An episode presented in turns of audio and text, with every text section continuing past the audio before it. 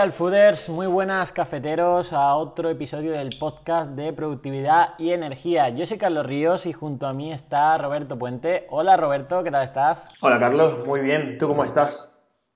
Pues eh, guay, porque este, este episodio de podcast me gusta muchísimo, va sobre hábitos, algo que me estoy enfocando mucho para, mm, para desarrollar, para aprender cada vez más.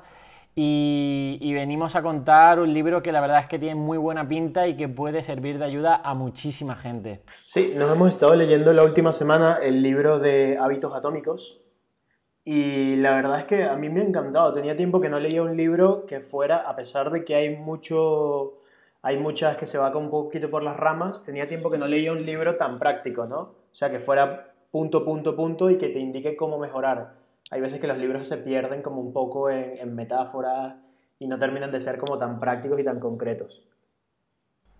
Sí, la verdad es que el libro es extenso y, por eso vamos aquí a resumir lo más importante.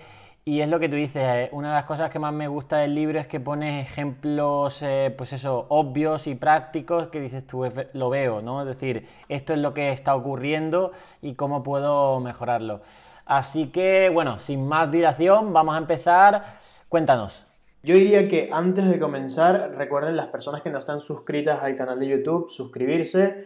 Y si están en iTunes, en iBox, por favor denle like. Ya vamos a habilitar los comentarios en iBox, así que si dejan un comentario, también van a estar participando por el café secreto que estamos enviando cada semana a los ganadores. Esta semana tenemos dos ganadores, al final del podcast los mencionaremos. Entonces, eh, hemos dividido el podcast o el libro para hacerlo un poco más sencillo en, cuatro partes. La primera es la regla del 1%, la segunda es adiós a las metas y hola a los hábitos, la tercera es la identidad y la cuarta son las cuatro leyes del cambio que nos plantea el libro para hacer que un hábito eh, ya se quede como parte de nosotros. Entonces, Carlos, eh, la regla del 1%, ¿vale? Bueno, esto es eh, el famoso todo o nada o el mm, cambio radical que muchas veces la industria nos vende, ¿no? Es decir, hay gente que cree que, que puede pasar de un día a otro a una personalidad totalmente diferente con hábitos súper buenos solo por el compromiso de eso, de, de, estar muy motivado en ese momento, ¿no? el ejemplo sería el 1 de enero, ¿no? El 1 de enero los propósitos empiezan a, pues eso, eh, de forma constante todos los años a que la gente diga, oye, voy a cambiar radicalmente mi vida. Sin embargo, lo que nos dice el autor aquí es que vale más eh, tener una mejora diaria de un 1% que intentar mejorar un, un 80% en un día, ¿no? Porque ese 80% en un día no puedes hacerlo, no puedes conseguirlo, es biológicamente imposible, entonces te vas a frustrar y vas a, abandonar. Al final del año, si haces tu, eh, digamos, em, un poco de, autocrítica, dices, oye, he mejorado este hábito, pues probablemente lo abandonaste y no.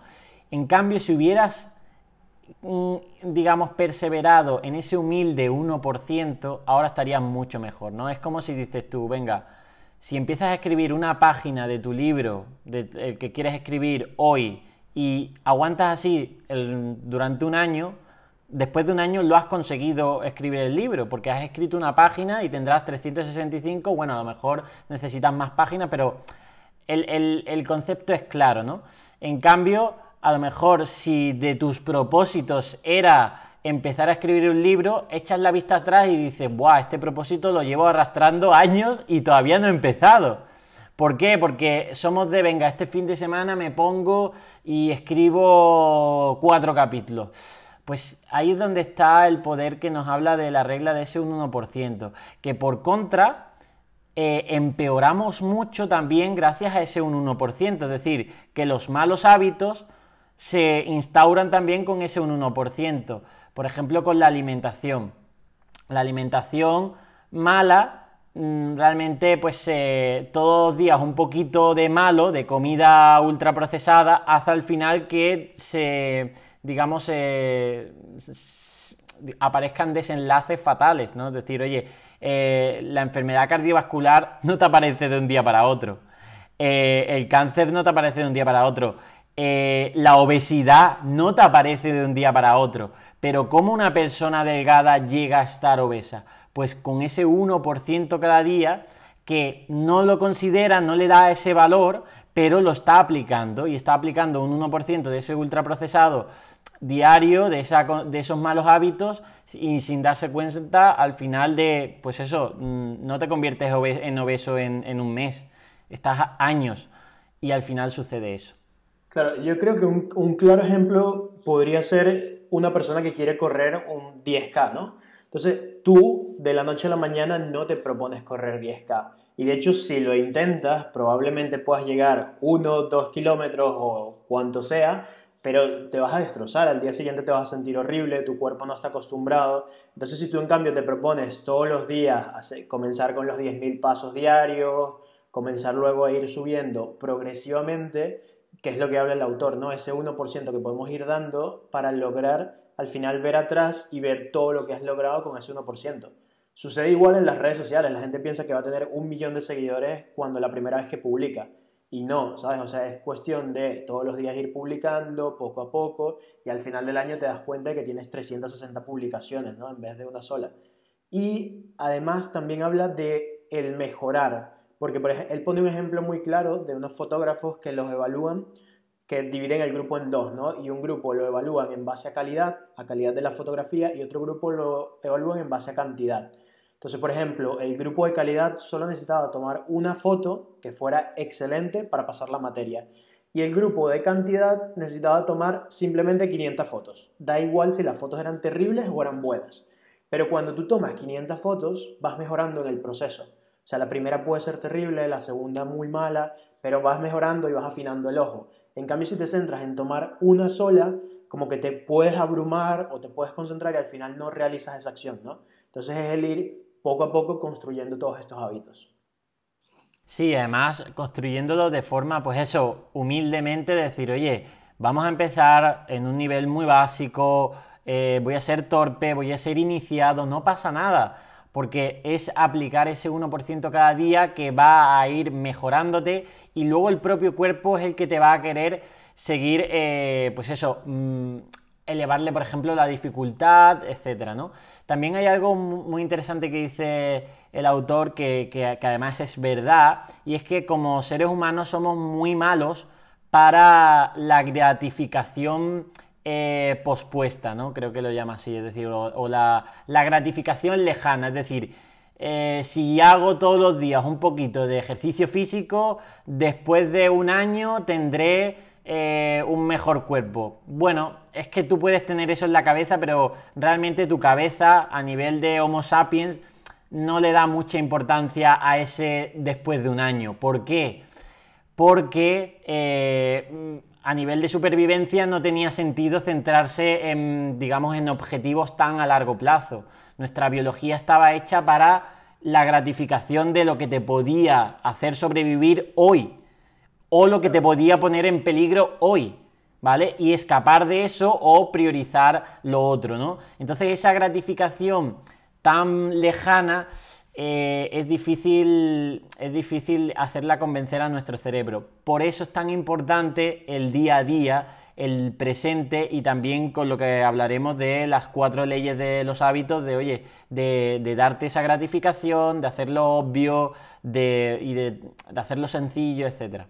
Claro, también eh, darnos cuenta que el progreso no es lineal. Muchas veces pensamos que el progreso es simplemente una línea hacia arriba y realmente no, es más bien como una curva que va muy pegada a la base y eventualmente empieza a subir cuando tú comienzas ya a tener ese hábito progresivo y empiezas a crecer, ¿no? Esto va muy relacionado al segundo punto, que es el no centrarte en las metas, sino centrarte en los hábitos y comenzar a crear objetivos. ¿Qué, qué nos sucede? Que muchas veces decimos, vale, cuando pierda peso voy a ser feliz, ¿sabes? Cuando llegue a tal trabajo voy a ser feliz. Y entonces lo que hacemos es como postergar esa felicidad y atar esa felicidad a metas que uno nos hacen vivir, no nos hacen vivir en el presente, ¿no? Nos hacen pensar en que vamos a ser felices a futuro. Y que cuando llegamos a esas, a esas metas, la felicidad es muy efímera. Es como, vale, ya estoy aquí, ¿ahora qué hago? Entonces, lo que propone el autor es el hecho de tú empezar a crear sistemas que te permitan crear hábitos y en vez de atar tu felicidad a cuando pierdas eh, los kilos que tienes de más, quizás atar tu felicidad a hoy comí bien, hoy hice ejercicio y poco a poco, entonces eso es lo mismo, ¿no? La misma regla del 1%. Esos hábitos te van a llevar a esas metas. Eh, además, hay algo que para mí es un, vamos, un boom en la mente, que es mm, el juego, ¿no? Es decir, gamificar o el jugar, porque tú cuando juegas a algo, cualquier juego, ¿vale? Tiene una meta que es ganar, ¿no? Pero imagínate que... imagínate que, vamos a jugar una partida tú y yo de Call of Duty, ¿no? Que, que es el que te gusta a ti. Pues imagínate que yo antes de empezar te dijera, oye, Roberto, te doy a ti de ganador. Y, me rindo. Tú realmente dirías, oye, yo lo que quiero es jugar y quiero ganar, ¿no? Es decir, pero, pero quiero jugar. Entonces es como si en un partido también de fútbol estuviéramos todo, el rato mirando el marcador en lugar de, disfrutar de, ese juego, ¿no? Que, que obviamente tendrá sus, sus dificultades, su esfuerzo. También ah, el autor habla de que no tenemos los hábitos o las conductas no pueden ser ni muy muy sencillas porque eso no nos motiva, ni tampoco muy muy difíciles porque eso también nos desmotiva. Entonces tiene que haber como, como siempre estar en la línea de el máximo que puede dar, de, lo que puedes dar y el mínimo que, que, estarías dispuesto a dar, ¿no? En esa franja que te hace pues como ir detrás de esa mejora, ¿no? Entonces, bueno, eh, ahí es donde entra el, todo lo que hacemos, tomártelo en cierto modo como un proceso y un proceso mm, de juego. Eso también te ayuda a quitarle un poco, por así decirlo, peso o, eh, por así decirlo, miedo a hacer cosas. Por ejemplo, en yo, mi trabajo, a veces, aunque tenga una serie de seriedad, de que, oye, que que, está en juego, que si el dinero, que si los empleados y demás, obviamente, pero, pero me lo tomo como un proceso de juego, de decir, oye, no me lo voy a tomar como un vida o muerte, voy a disfrutar del proceso, ¿vale? ¿Quiero tener más seguidores? Bueno, los seguidores serán una consecuencia a yo disfrutar del proceso, o las oportunidades, el dinero, todo es una consecuencia de disfrutar y hacer bien tu proceso en, donde tú estás enfocado, que sería, por ejemplo, en disfrutar de hacer este podcast, de crear otros, eh, otros productos. Eso es lo que nos mantiene, pues eso, distraídos, enfocados y nos, nos mantiene también, pues eso, eh, disfrutando de ese proceso, ¿no? De hecho, es algo que yo eh, me considero que he abandonado, por ejemplo, los videojuegos. O sea, yo ya no juego los videojuegos y de pequeño era adicto a los videojuegos, pero porque he instaurado esa mentalidad del juego, en este caso en mi, en mi, en mi trabajo, ¿vale? Es decir, me levanto mm, cada día disfrutando de, mi trabajo, considerándome como si fuera un juego con retos, con dificultades, con malos finales, con cosas a, que, a conseguir. Todo eso me hace, pues eso, realmente incluso ya no necesitar tener que jugar a videojuegos porque, oye, me, lo paso genial haciendo lo que hago. Pues eso es un poco eh, la mentalidad de centrarte en el proceso y no tanto en el resultado, porque además es lo que tú dices, cuando consigues el resultado es como, por ejemplo, cuando publiqué el libro. Ya cuando publicas dices, ¡buah, qué guay! La gente me lo está agradeciendo, vale, es una felicidad mm, realmente que se pasa rápido, es decir, eh, mm, mm, disfruté más de, escribir esos capítulos eh, de ver cómo los terminaba, de lo bien que quedaba, que ya una vez publicado, bueno, sí, te sientes orgulloso, pero bueno, eso se, te pasa. Claro. Ya, a mí me ha pasado muchas veces, por ejemplo, me acuerdo cuando era adolescente y ahorraba para comprarme algo, ¿no? Y entonces me, me acuerdo cuando empecé mi primer negocio, era como empezar a vender y la emoción de que alguien te comprara, de todo esto, y cuando tuve el dinero para comprarme eh, lo que quería comprar era como, vale, lo compré y ahora qué, ¿sabes? O sea, me emocionaba más el, el, hacer el negocio, el construir, el estar hablando con gente y el vender cosas y el poco a poco ir construyendo que al final lo que ya cuando lo había logrado era como, bueno, ¿sabes? Ahora, ahora cuál es la siguiente meta y qué nos podemos plantear. Y también el apegarte a, a futuras acciones hace que en el día a día no te motives, porque muchas veces postergamos cosas porque la idea de, si yo por ejemplo digo, vale, hoy no voy a hacer ejercicio, voy a hacer mañana, no me siento mal por no hacerlo hoy, porque ya en mi cerebro el, hacerlo mañana es como si lo estuviera haciendo hoy. O sea, el postergar una acción se siente igual que si hicieras la acción. Entonces, no es, no hice ejercicio, es, lo voy a hacer mañana. Entonces eso, claro, día a día lo mismo, el 1% es igual de positivo que igual de negativo. Te puedes ir para cualquiera de las dos variantes. De hecho, el autor dice que no existen hábitos ni buenos ni malos. Existen hábitos que te llevan a un desenlace o bueno o malo. Entonces, la tercera parte, que creo que ya podemos ir tocando, sería la identidad. ¿ok? Y la identidad, el autor se refiere a que, por ejemplo, si tú te sientes que muchas veces la gente dice, vale, eh, si yo tengo eh, sobrepeso, actúo como una persona con sobrepeso, ¿no? Y tomo decisiones como una persona con sobrepeso. Pero en cambio, si tú quizás tienes sobrepeso, pero te sientes como un atleta, cuando vayas a tomar una decisión, tomas la decisión con la mente del atleta, ¿no? ¿Qué haría una persona que no tiene sobrepeso? O lo mismo, o sea, por ejemplo, una persona que es vegana. Una persona que es vegana, si te invitan el mejor bistec del mundo, tú vas a decir que no, porque ningún, un vegano no come carne. Entonces, realmente es igual, lo que te pongas enfrente es tu mentalidad, ¿no? Con el tema del peso, mm, bueno, hay, el autor habla de, un famoso libro, el Fumar es fácil si sabes cómo, creo que está de libre acceso, ¿vale? Para los que quieran eh, dejar de fumar, ese libro está, está ya, se puede descargar gratis.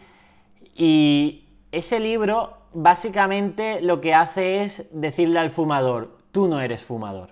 Es decir, quítate de, tu identidad de fumador, despréndete de eso. Y es como una consecución de, argumentos para decirle al fumador que realmente no es fumador. Y al final dice, eh, llega como el fumador llega a la conclusión de decir, pero ¿qué cojones estoy haciendo? O sea, si yo no, si yo no soy así. ¿Vale? Entonces, em, porque el fumador también tiene muchas creencias de que él realmente utiliza el tabaco para para mm, calmarse y no sabe que el tabaco, el tabaco es lo que le provoca la ansiedad, es decir, ve al tabaco como la solución a su propia, pues eso, ataque de nervios y realmente es el tabaco el que por una serie de, compuestos químicos le hace tener el mono y por tanto luego eso aumentar su ansiedad y tener que, que necesitar esa nicotina, ¿no?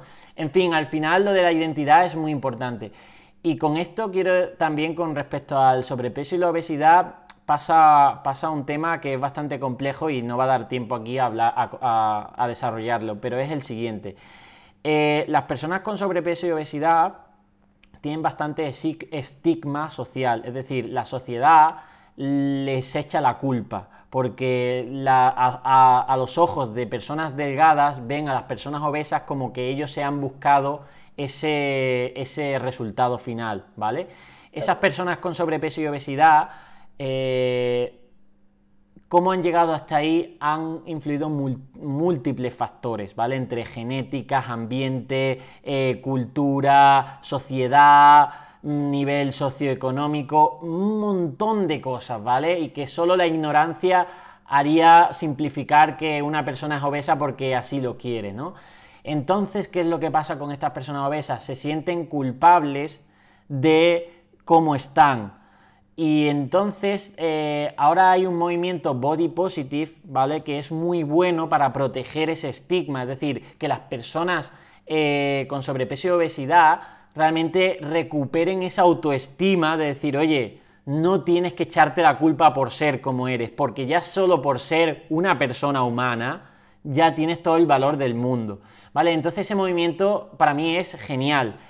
Pero hay una cosa que hay que aclarar y es que esa persona con sobrepeso y obesidad, si quiere, si quiere desprenderse de ese exceso de peso, que no olvidemos que tiene una serie de, de condicionantes patológicos inevitables por ese exceso de grasa, si quiere evitar eso, tiene que desprenderse también de su identidad de sobrepeso y obesidad. Es decir, tiene que decir, oye, porque hay gente que ya asume que para toda su vida será esa persona obesa y asume también los hábitos que, les, que también le ha llevado a, tener exceso de peso. Entonces, por ejemplo, esa persona obesa cuando entra a un gimnasio se ve totalmente desconectada. Dice, oye, yo no soy como esas personas que, están ahí entrenando. Por tanto, les da vergüenza y eh, con su baja autoestima pues abandonan porque repelen ese tipo de identidades de personas que hacen a lo mejor estos hábitos más saludables. Por tanto, a nivel psicológico, y esto lo trabajamos por ejemplo en el centro Real Fooding, ¿vale? De, que es muy importante la parte psicológica y también en el curso de pérdida de grasa eh, de Academia Real Fooding, eh, oye, mm, tienes que quererte, vamos a aumentar esa autoestima y despréndete de tu identidad que, se sentía como pues esa persona que comía comida ultraprocesada o que no hacía deporte porque mm, no tenía esas capacidades, etc. Vamos a ir construyendo otra, otra identidad, que es lo, mismo para esas personas que empiezan en el gimnasio y cuando empiezan a ver resultados de ganancia de masa muscular, ya se ven como una persona que va al gimnasio, que más que hacer, que son, ¿Vale? Entonces, eso es, esa es la clave que nos dice con este punto. No es tanto lo que haces, sino lo que ya eres. Y si eres una persona que, realmente se, identifica con alguien saludable, con alguien que hace cosas saludables, eso le manda un mensaje al subconsciente brutal para repetir esos hábitos eh, buenos. Claro, también es importante, que esto siempre lo mencionan, el hecho de con qué personas te relacionas.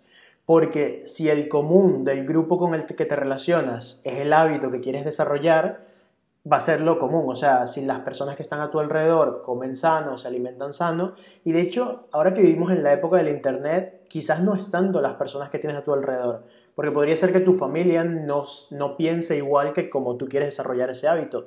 Pero ahora tienes grupos en Facebook, tienes comunidades que se han creado donde ese hábito es lo común. Por lo cual, cuando un hábito es lo común a las personas que tienes alrededor, no es un esfuerzo tan grande para ti desarrollarlo. En cambio, si no es lo común, por ejemplo, si tú fumas y todo tu entorno fuma, para ti es como cambiarlo, es ir en contra de todo tu entorno. Y eso lo vuelve muy, muy complicado. Entonces es eso, intenta apoyarte en personas que estén desarrollando el mismo hábito que tú quieres hacer.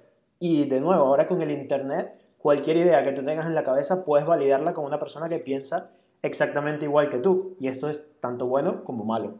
Pero bueno, te puedes apoyar. Totalmente. de hecho, eh, las redes sociales van apuntando a las comunidades, porque se entiende que como seres sociales grupales de tribus que somos, eh, no vale el común del gran grueso de millones de personas eh, intentando ponerse de acuerdo o, siguiendo igual, no, sino que vamos en comunidades. Lo del tabaco es un ejemplo claro. En los años 50, 60, 70 era la norma social, incluso estaba asociada a un digamos a una por ejemplo en, hombres a ser más varoniles entonces el que decía el que no quería fumar tenía que luchar contra la norma y decir oye ahora me tengo que luchar contra ser juzgado como poco varonil.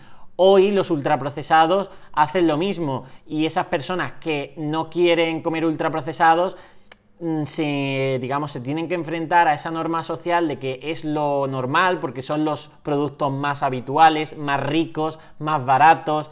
Ya llevan muchos años con nosotros y, oye, es que todo el mundo desayuna colacao. ¿Cómo no vas a desayunar colacao? Eres un radical, ¿no?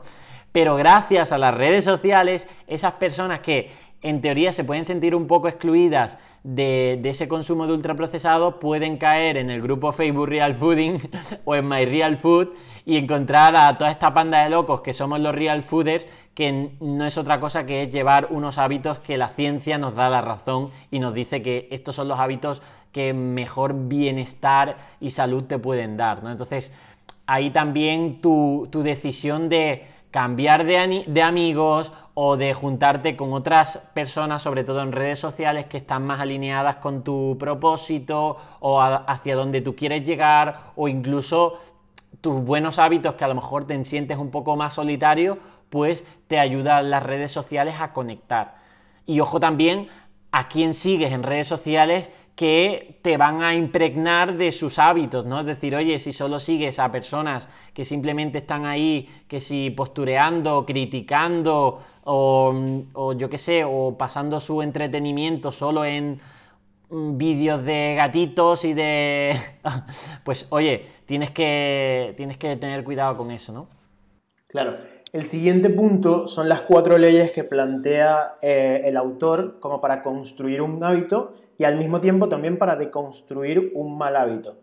Esto obviamente lo plantea, no es, o sea, no es 100% seguro que si sigues estas leyes vas a construir un hábito, pero sí que te ayudan a, vamos, un 90% de las personas que sigan esto van a poder construir los hábitos. Entonces la primera, las voy a repasar y luego entramos en cada uno. La primera es hacerlos obvios, la segunda es hacerlos atractivos, la tercera es hacerlos fáciles y la cuarta es hacerlos satisfactorios. ¿ok? Entonces, la primera, hacerlos obvios, ¿ok? Cuando tú quieres hacer un hábito, sea obvio para ti, por ejemplo, eh, yo ahora cuando saco mi perra siempre uso mascarilla, ¿no? Pero el primer día se me olvidó ponerme la mascarilla y era, vale, ¿por qué? Porque no estoy acostumbrado a que cuando salga a la calle tengo que ponerme una mascarilla.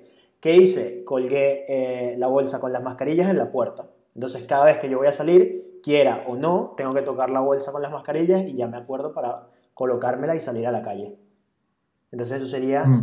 lo de hacerlo obvio. Claro, eh, eso es clarísimo. Mira, yo tengo varios ejemplos. Por ejemplo, la esterilla de yoga y el cojín de meditación lo tengo visibles en el cuarto. De hecho, mm, si se ve aquí, bueno, ahí no se ve bien, pero, pero está ahí, ¿vale? Es decir, que está en lo que es la estantería, está el mat de yoga y el, y el, y el cojín también que, tengo para meditar. Lo tengo ahí para que sea visible y ya, pues eso, eh, cuando me levanto cada día, sé que lo primero que voy a hacer es eso. Por ejemplo, también eh, ahora, por mi lesión inflamatoria de, la luxación del hombro, estoy tomando un, un suplemento de omega 3 bastante bueno. Vale, pues también se me olvidaba tomar el omega 3 porque yo no suelo tomar suplementos, pues me lo he puesto también en la encimera al lado del café, de, o sea, de la máquina de, del molinillo del café secreto, ¿no? Eh, son cosas que al final pues eh, es ayudarte a recordarte eso. Luego también están los malos hábitos que, te, que, te, envían esas señales. Por ejemplo, los ultraprocesados, tenerlos en la despensa, te envían una señal de que están ahí para que los comas. Si no los compras, los evitas así. Eh, las notificaciones de Instagram te dan una señal para que tú cojas el móvil y realmente, ¿qué es lo que te está, qué, te está solucionando eso? Pues es el entretenimiento, el, porque ahora también tenemos la necesidad de no aburrirnos nunca, ¿vale? Entonces vamos a consumir un montón de cosas para no aburrirnos y hay que gestionar también ese aburrimiento como algo, una parte natural de, nuestro, de nuestra vida y que no pasa nada, ¿no? Pues eso al final, eh, evitar todas estas señales, tanto negativas como ponerte más señales positivas, incluso un mensaje de ánimo, ¿no? Es decir, ponte un posit con algo que quieras recordar o que quiera o una alarma dentro del móvil, por ejemplo, con la hora de acostarte. Si yo puedo poner, venga, voy a ponerme de hábito acostarme a las 11 pero si, mm, si, a las 11 estás eh, navegando por TikTok, pues realmente no te vas a acordar de acostarte, de acostarte a las 11. Lo que tienes que poner es, en tu móvil una alarma o el modo, creo que el modo bloqueo de este que se te apaga en plan de ya no puedes utilizar redes sociales a cierta hora o por ejemplo un cuarto de hora antes de, dormirte, ¿no? Todo este tipo de cosas, al final, por ejemplo, eh, cómo nuestros padres nos inculcaron el hábito de lavarnos los dientes antes de dormir. Pues porque lo asociaron a una cosa que siempre hacemos, que es dormir. Entonces ya prácticamente no hay ningún día que te vayas a la cama sin lavarte los dientes porque es que desde pequeño te, te digamos, enlazaron ese, ese dormir con el lavarte los dientes. ¿vale? Entonces ya queda instaurado, pues eso también eh, es importante, ¿no? Claro, el segundo paso es hacerlos atractivos, ¿no? Entonces, el hacerlos atractivos quizás se vuelve un poquito complicado porque el autor aquí lo que nos recomienda es que comencemos a escribir nuestros hábitos, ¿ok? Y nos demos cuenta de qué hábitos ya tenemos, o sea, el levantarnos a cierta hora, el qué haces tú cuando te levantas, o sea, normalmente las personas tienen una rutina, sea, me levanto, me voy a la ducha, me tomo el café, hago ejercicio, me preparo la comida para salir o voy al café. Ok, es una cierta rutina. Entonces, el autor lo que propone es escribir todos estos hábitos que ya tú tienes en la rutina e irlos calificando como positivos o como negativos. Entonces, también te tienes que dar cuenta, que es lo que él dice, de cuál es tu respuesta frente a los hábitos que tú quieres crear. Porque hay muchas personas que, por ejemplo, el hacer ejercicio lo ven como un hábito negativo. Quieran o no, es como, vale, ¿sabes? Me va a cansar, requiere un esfuerzo de mi parte. Y es como, vale, en ese caso lo que podemos hacer es cambia tu mentalidad respecto a este hábito. O sea, es asociar el hecho de hacer ejercicio no con me voy a cansar o todo lo demás, sino voy a tener más vitalidad a largo plazo, me voy a sentir mejor después de hacerlo. Y es un poco el darte cuenta de cuáles son los hábitos que te van a sumar y los hábitos que te van a restar. Entonces va un poco por allí.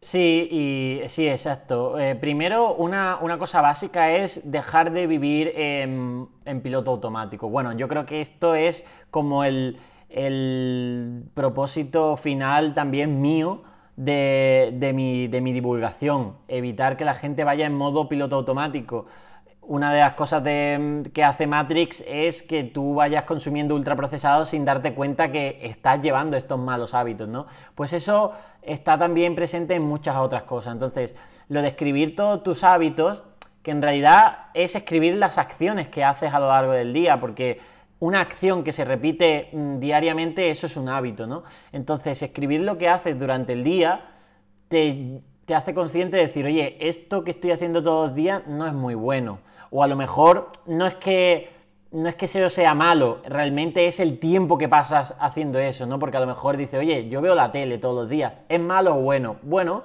el problema es que veo la tele tres horas y luego digo que me falta tiempo para, eh, yo qué sé, emprender. Oye, pues si ves la tele tres horas, lo mismo es que eh, eso tienes que quitarlo y tienes que reducirlo.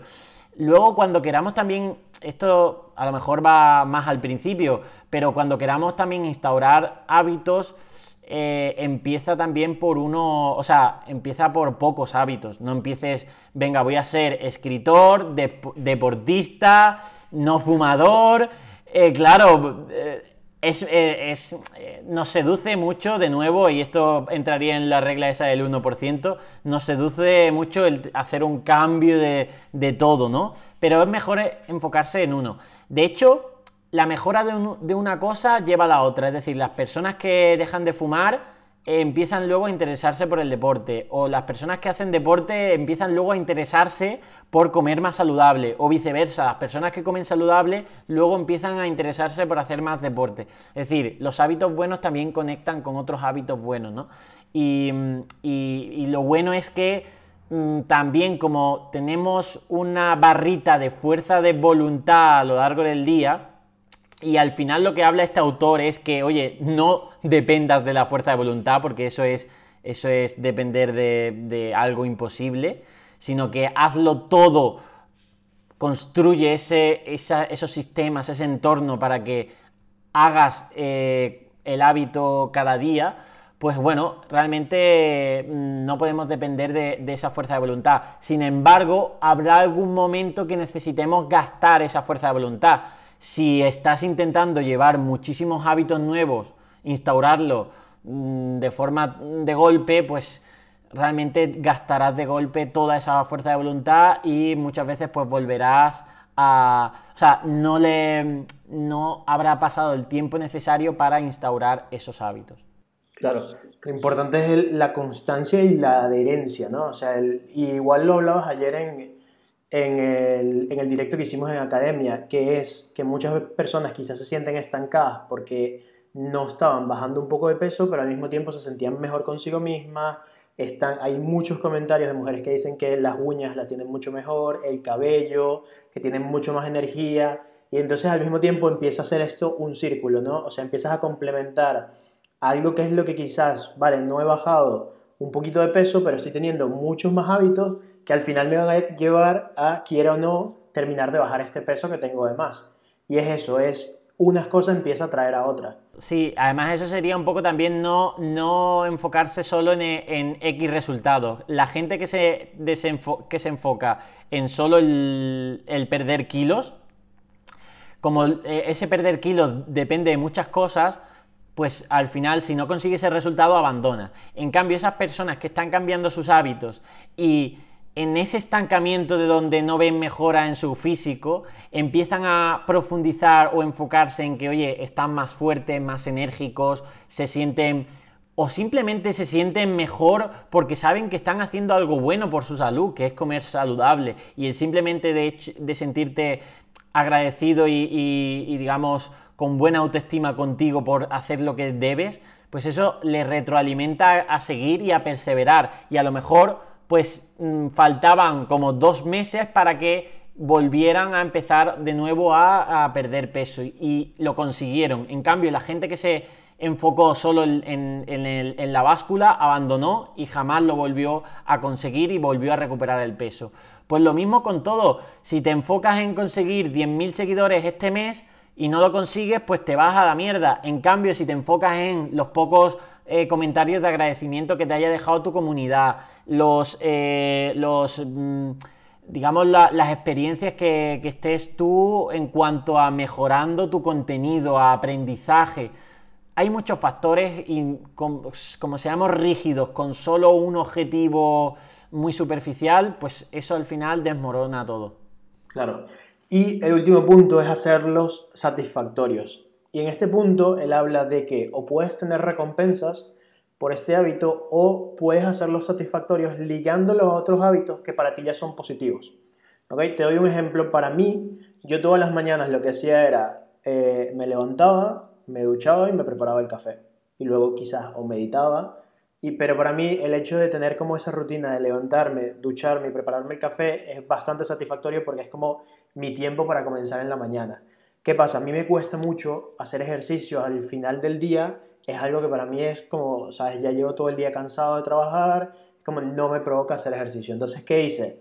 Meto el ejercicio como a la primera hora de la mañana. Es, me levanto, hago ejercicio y luego me voy a duchar y me preparo el café. Entonces, para mí, el hacer el ejercicio y luego ligarlo a esto satisfactorio es como ya entra las tres cosas me dan satisfacción. No es que, que, estas dos me dan satisfacción y este es un sacrificio, es que para mí ahora las tres son como parte de mi rutina y se siente raro no hacerlas. Claro. Y además, eso también eh, volvemos un poco a ese estado de energía o barrita de fuerza de voluntad. Si es cierto que eh, tú por la mañana es cuando realmente tienes más eh, energía o por, bueno, o por lo menos empiezas el día con, más estado de energía, esto va mucho, depende del ciclo, del ritmo circadiano y ultradiano de cada persona, pero si ahí es donde estás con más bienestar, pues utilízalo para hacer lo que más te cuesta, para quitártelo de encima, por así decirlo, y ya vas has avanzado, has empezado el día avanzando en lo que más te costaba y, y eso es importante, ¿no? Entonces mucha gente pues hace el deporte a primera hora de la mañana porque dice, oye, es que como lo deje para la noche, la mayor parte de veces me entra cualquier excusa mínima y abandono, ¿no? Lo de, lo de gratificarte y hacerlo satisfactorio anclándolo con algo es, es fundamental, ¿no? Es decir, eh, también ponía el ejemplo de la pasta de dientes. La pasta de dientes lleva sabor a menta, no, no porque la menta sea buena para la boca, sino porque te hace la experiencia de lavarte los dientes más agradable y entonces lo asocias con algo bueno y por tanto, pues te lavas los dientes todos los días, ¿no? Entonces, eh, que además es un ejemplo muy típico de decir, oye, si no me lavo los dientes un día no pasa nada. Las consecuencias vienen si pues estoy muchos meses sin lavarme los dientes, ¿no? Pues eso hace que perseveres cada día, ¿no? Pues eh, tienes, o sea, yo lo que he evaluado es dentro de mi rutina diaria qué son las cosas, mis acciones que más me gustan, ¿vale? Y las pongo cercanas a cosas que a lo mejor me cuestan más, ¿no? Por ejemplo, pues eso, el café secreto de la mañana es una cosa que, me gusta muchísimo, pues venga, lo anclo a ese rato de meditación y de yoga, que son nuevos hábitos que estoy todavía instaurando y que todavía no percibo esa satisfacción innata de, hacer esa acción que ya es un hábito, ¿no? Entonces, aunque ya la voy, la voy sintiendo después de mes y medio, cada vez me enfoco en cómo me siento después de hacer yoga a nivel de estiramientos o cómo me siento a nivel de la sensación de estar más tranquilo y enfocado con la meditación. Eso ya lo estoy experimentando. Sin embargo, lo pude anclar también poniéndolo por la mañana junto al café secreto. Es decir, no podía beberme el café secreto a no ser que hubiera hecho antes eh, las otras cosas. O por ejemplo, si mi hora de entrenamiento es el, a mediodía, ¿vale? Porque antes hacía CrossFit a las 2, eh, tengo que enfocarme en, y ahora por ejemplo, como me ha roto un poco la rutina, el tema de estar con el hombro y demás, pues me estaba dando cuenta que a mediodía pues eh, me ponía a comer y digo, bueno, ya he comido, ya no puedo, ya lo haré por la tarde y había días que me saltaba un entrenamiento, ¿vale? Por ejemplo, pues eso, a nivel hacer sentadillas, etcétera. Pues lo anclo a eh, dos cosas que me gustan, como por ejemplo darme una ducha fría, ¿vale? Y eh, utilizar a lo mejor las redes sociales. Oye, no puedo utilizar el móvil con las redes sociales y darme esa ducha de agua fría a no ser que haya entrenado. Entonces meto el, móvil en, la caja, en la caja temporizadora, ¡pum! Ya no tengo móvil y digo, bueno, entonces ¿qué hago? Pues venga, vamos a entrenar entrena, entreno y ya luego me doy la recompensa con ese, con ese otro hábito que no me cueste y que me gusta, ¿no? Entonces, un poco también va de esto, ¿no? Y sería, sería digamos, también em, comparable a cuando estamos haciendo una dieta y, por ejemplo, no nos gustan las verduras, mezclar estas verduras con algo que sí nos gusta, obviamente que no sea ultra procesado, es decir, mezclar estas verduras con algo de queso o algo de, proteína que te guste, aceite de oliva virgen extra. Tienes que hacer ese hábito también satisfactorio y sobre todo satisfactorio de forma inmediata para darle ese mensaje a tu cerebro de que es algo bueno eso que estás haciendo. Claro, porque el autor también habla de otros dos puntos que es que cuando tu cerebro, o sea que tu cerebro con los hábitos libera dopamina. Entonces, él dice que tanto en el momento que haces la acción lo libera, como el prever la acción. O sea, entonces, claro, por ejemplo, para mí el hacer ejercicio que representa luego me voy a duchar y a tomar el café es una buena acción, pero como ya yo la estoy en mi cabeza visualizando, se libera dopamina cuando ya voy a comenzar el ejercicio y se empieza a dar a que es un hábito satisfactorio para mí. Yo hago lo mismo con los videojuegos. Yo, mi hora de videojuegos es, sí, porque por ejemplo, antes de estar eh, en Real Fooding, para mí yo si tenía otros trabajos también emprendía. Entonces es muy difícil si tienes un trabajo de 8 horas luego emprender algo más que quieras hacer porque ya estás cansado, quieres hacer esto, pero para mí era como, vale, no puedes descansar e irte a jugar videojuegos o ver una serie, que es lo que quieres hacer, si antes no pasas estas dos horas haciendo tu negocio o construyendo tu negocio. Entonces para mí era como, vale, ya estas dos horas son religiosas, tengo que estar estas dos horas aquí y luego paso a hacer lo otro que quiero hacer, ¿no? Y también, que es lo más importante, que creo que es lo que hemos hablado y también una de las bases fundamentales de este podcast, el tomar conciencia de los hábitos. Una de las cosas que recomienda el autor es escribirlos. Cuando los escribimos todos, también colocarlos como, em, como que hagas un plan, ¿no? De este hábito lo voy a hacer después de hacer esto, en este sitio, de esta manera. ¿Vale? Porque eso te permite llevarlo a la acción, ¿ok? No es como, vale, voy a hacer ejercicio, es, voy a hacer ejercicio al levantarme en la sala de mi casa siguiendo tal aplicación, ¿ok? Porque ya tienes como un plan concreto y tu cerebro no rellena como esos vacíos con dudas, ¿no? Como, vale, pero es que hoy hace frío o hoy, no sé, eh, mi, mi móvil no tiene mucha batería o cualquier excusa que te quieras dar, ¿no? Entonces es eso, es tomar conciencia de los hábitos. Y también el tema de hacer a los malos hábitos a lo mejor más insatisfactorios. Eh, que esto es un poco más difícil, pero hay que conseguirlo, ¿no? Es decir, por ejemplo, yo eh, cuando la gente se leyó mi libro de Come Comida Real, leyendo todo lo malo que crean los ultraprocesados, la mafia que hay detrás de ellos, cómo nos engañan, cómo se hacen ricos unos cuantos a costa de enfermarnos, hay gente que dijo, oye, es que me tomo este, ya, he despertado y me tomo este ultraprocesado diciendo, oye, es que esto, eh, ¿cómo voy a comprar esto todos los días? Y meterme esta basura con estos ingredientes, ya es difícil escapar, entonces ya asocian de forma no satisfactoria el consumo de estos ultraprocesados. Que yo por otra parte tengo que avisarles, oye, no te sientas mal si lo comes de forma ocasional, ¿me entiendes? Porque porque es que hay, tal, tal punto de que hay gente que genera tanto rechazo que ya es que ni siquiera quiere tomarlo ni una vez al mes o, a ver, que no es obligatorio tomarlo, pero que no tampoco, no tienes que sentir miedo a estos ultraprocesados. Simplemente tienes que ser consciente de decir, oye, pues es una mierda porque es lo que es, no, no es mentira eso, y por eso deja de comprarlos diariamente, ¿no?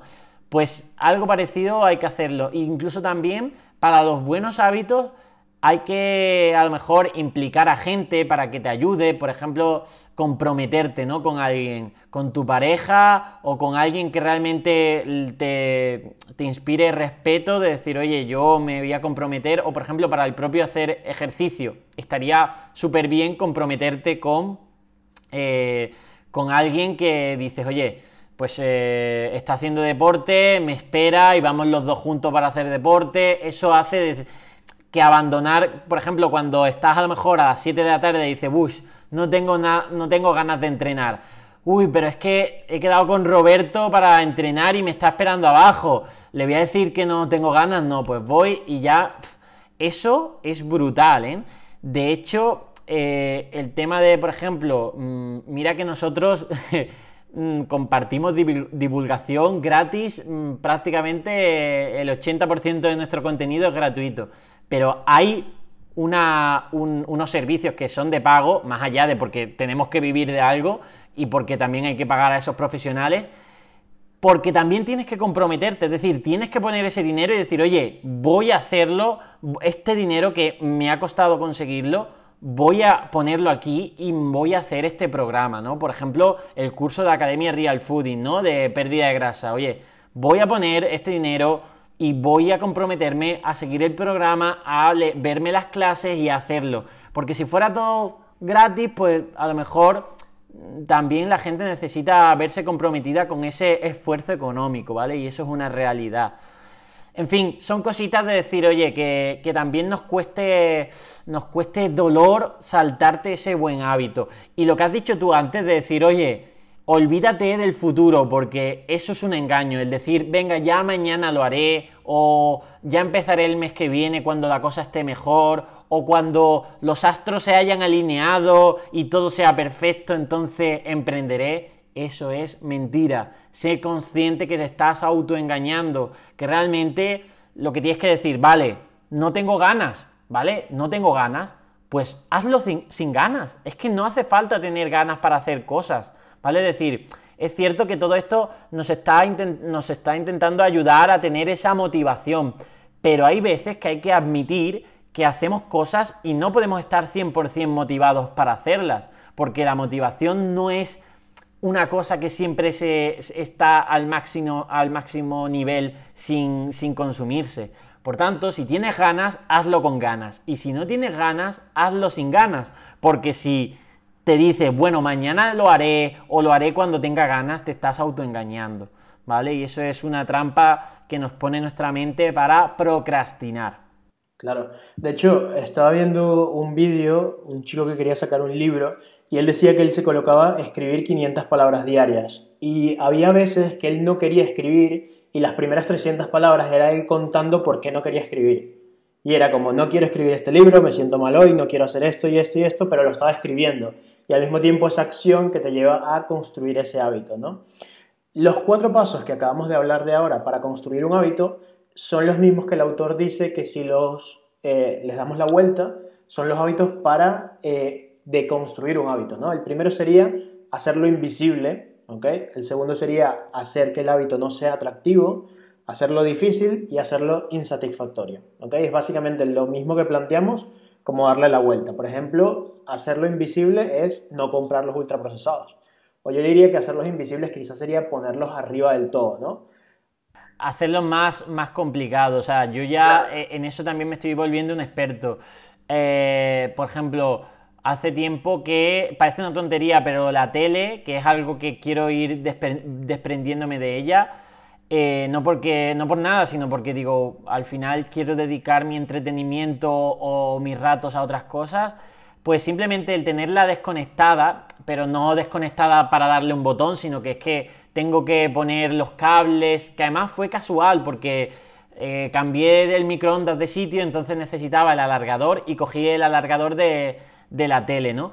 Entonces ahora si quiero conectar la tele tengo que coger el alargador, quitarlo del microondas, ponerlo en la tele y esa tontería, aunque no lo creas, pues eh, está a golpe de no enchufarla con un clic y ya está, ¿no? Entonces, ojo cuidado con esos hábitos que realmente quieres decir, mm, quiero hacer menos de esto o no quiero hacerlo, tienes que ponértelo difícil. Ya hemos hablado de ponerte, no comprar ultraprocesados, esconderlo y demás. La, caja temporizadora que yo tengo para el móvil. Pues esto es muy importante. Aléjate también de esas personas tóxicas que te llevan a, perder los nervios o a realmente construirte malos hábitos o a llenar tu mente negativa. Huye de esas noticias que no te llenan nada, o sea, que no te aportan nada y, por tanto están ocupando un lugar en tu atención y en tu cabeza. Pues todo eso hay que hacerlo invisible y, es, digamos, el paso para, evitar esos, esos malos hábitos, al igual que si quieres dejar el tabaco o si quieres dejar el alcohol. Oye, si quieres dejar el alcohol y tus amigos beben alcohol todos los fines de semana y te presionan para mm, beber alcohol, quieras o no, vas a beber alcohol porque es que ese entorno te está, te está llevando a ello. Así que o te pones firme y dices, no quiero más alcohol y voy para allá y les digo a mis amigos, oye, o el alcohol o yo, si me presionáis a beber alcohol, yo cojo y me voy. Y si realmente te lo hacen, pues coges y te voy. Si realmente quieres dejar de beber alcohol. Otra cosa es que realmente no te comprometas y no seas consciente que que el alcohol es malo para ti y que por eso es mejor dejar de beberlo, ¿no? Pues esa conciencia tienes que hacer una revisión en, cada cosa. Claro. Yo creo que ya hemos tocado todos los puntos importantes y podemos ir cerrando con esto. También me gustaría saber a las personas que, cómo ellos se plantean hacer nuevos hábitos, qué acciones toman. Creo que lo pueden dejar, sería un buen comentario para dejar en iTunes, en iBox o en YouTube, que tenemos este vídeo. Sí, sí. Animar a la gente a que vea estos vídeos también en YouTube para que en los comentarios que creemos una buena comunidad sobre esto. Yo de todas formas voy a subir vídeos paralelos de hábitos, de productividad, tú también, eh, Roberto, en fin, que al final el podcast tiene que ser un complemento a este canal de YouTube.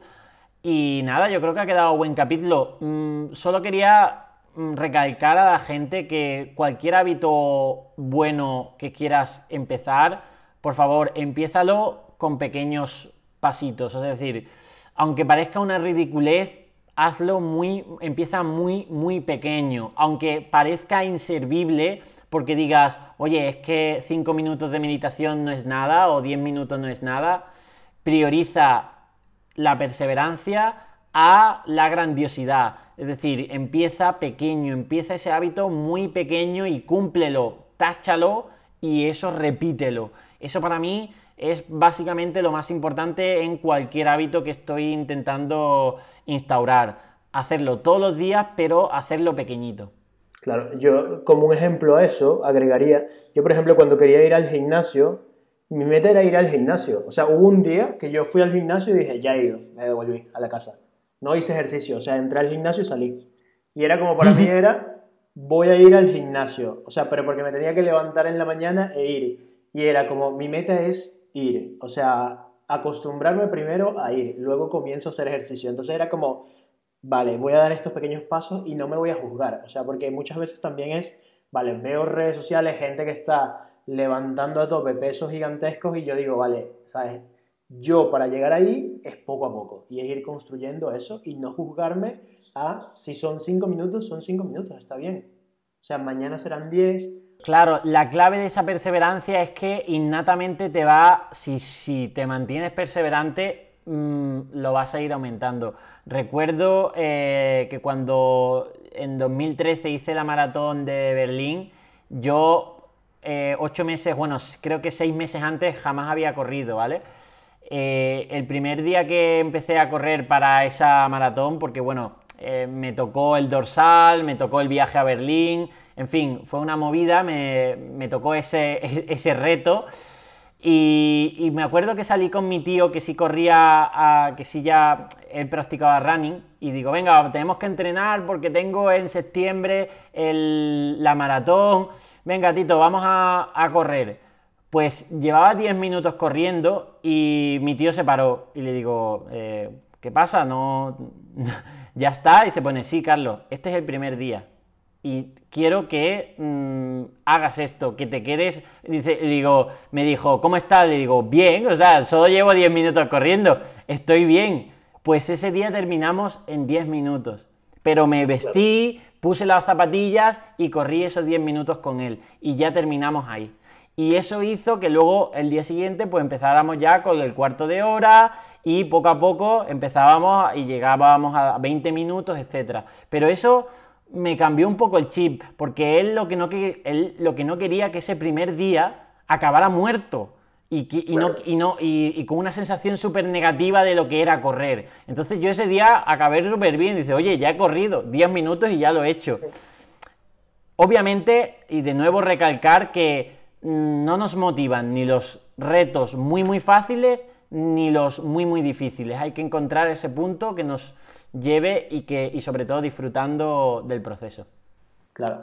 Y yo creo que ya podemos ir cerrando. Eh, recuerden que ahora hemos habilitado los comentarios en iBox, entonces todas las semanas eh, vamos a rifar un café secreto al mejor comentario en iBox o al mejor comentario de iTunes. Esta semana se lo han ganado, como la semana pasada no entregamos el premio, esta semana hay dos ganadores. En este caso son Claudia Lifter, lo siento si no estoy pronunciando tu apellido bien, y Sophie Sam 91. Nos pueden escribir eh, al directo de Instagram, nos colocan allí su nombre, su dirección, su correo y su teléfono y nosotros con gusto les enviamos el café secreto para que lo estén probando. Pues nada, nos vemos en el siguiente capítulo del podcast. También dejad en los comentarios de qué cosas queréis que, hable, que hablemos o en el Instagram de Café Secreto de comentárselo a Roberto de qué, cositas queréis que, comentemos. Y, nada más. Ah, bueno, también tenía una cosa y es que quiero traer al podcast, Roberto, a un chico que hace poco le hice un directo que puede ser muy, muy inspirador, ¿vale? Se llama Davide, tuvo una amputación de los cuatro miembros y eh, puede ser muy bueno para, traerlo al podcast. Así que... Muchas personas nos escribieron al directo de, de Café Secreto pidiendo a David en el podcast. Pues lo traeremos aquí, estaremos una horita eh, hablando con él y que nos cuente pues más extendido su, vida, ¿vale? Genial. Y por último, para cerrar, mañana voy a publicar eh, un video tutorial de Notion para todas esas personas que nos han estado preguntando. Voy a estar publicando un video tutorial para que aprendan Notion y lo dejaremos en las notas del programa. Perfecto, perfecto. Pues nos vemos en un próximo episodio. Adiós.